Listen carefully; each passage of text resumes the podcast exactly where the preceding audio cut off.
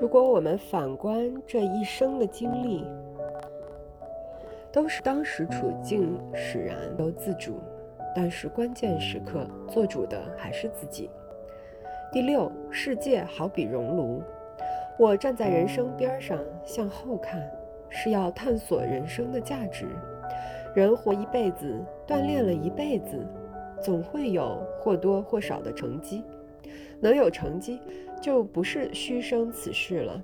向前看呢，再往前去，就离开人世了。灵魂既然不死，就和灵魂自称的我还在一处呢。这个世界好比一座大熔炉，烧炼出一批又一批品质不同，而且和原先的品质也不相同的灵魂。有关这些灵魂的问题，我能知道什么？我只能胡思乱想罢了。我无从问起，也无从回答。孔子曰：“未知生，焉知死？不知为不知。”我的自问自答只可以到此为止了。第七，人生处处是围城。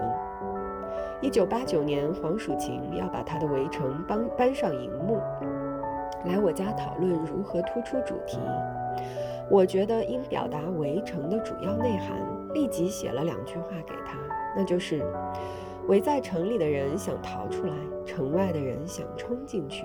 对婚姻也罢，职业也罢，人生的愿望大都如此。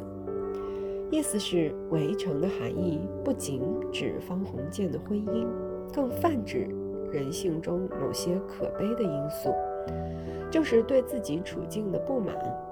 钱钟书很赞同我的概括和解析，觉得这个关键词识获我心。第八，艰苦孕育智慧。我觉得在艰苦忧患中，最能依恃的品质是肯吃苦。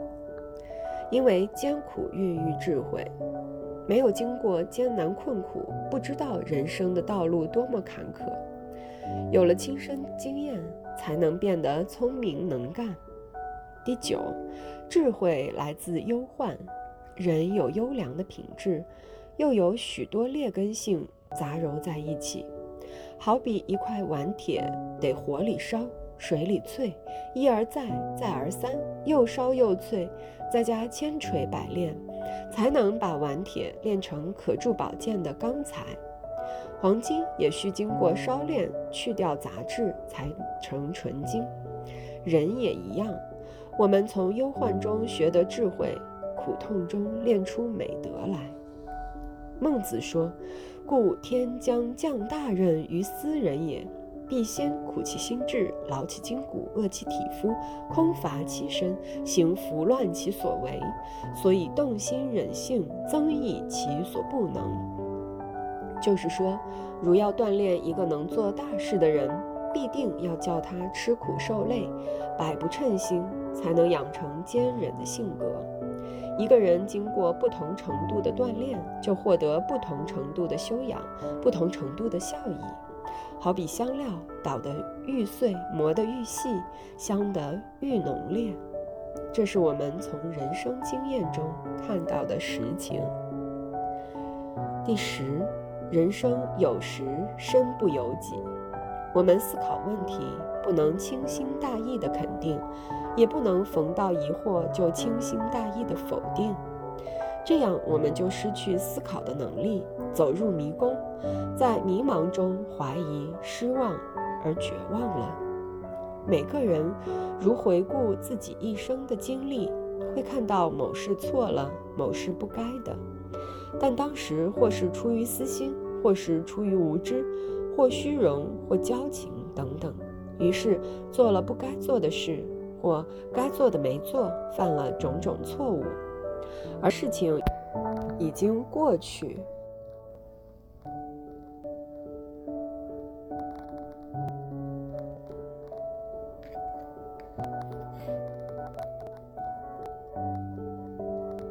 良性灵性良心事后复旧暴愧，已追悔莫及，当时却是不由自主。